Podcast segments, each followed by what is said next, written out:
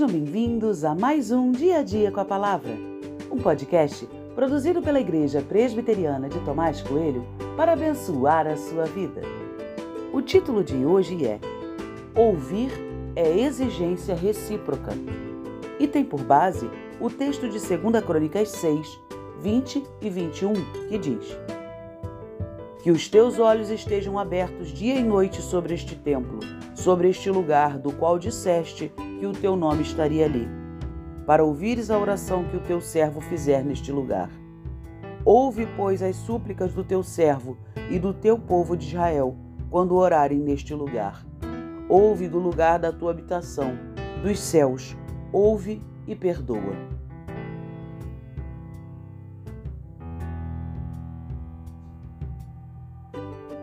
Em sua oração de dedicação, Salomão menciona uma expectativa muito comum a todos nós: que Deus nos ouça. Olhe novamente para o texto e perceba quantas vezes ele usa o verbo ouvir.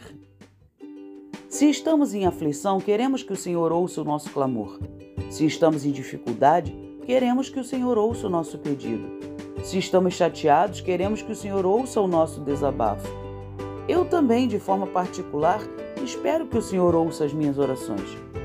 Mas a pergunta que me fiz foi: será que eu tenho ouvido o que ele me diz? Há uma tendência de se esperar muito do outro e não de nós mesmos.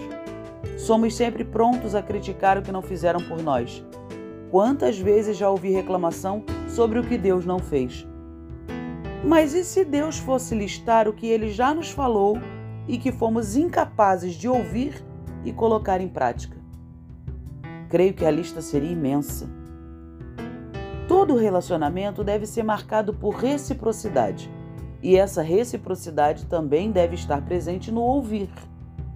Deus nos ouve o tempo todo, sem descanso, mas essa também precisa ser uma disposição da minha parte.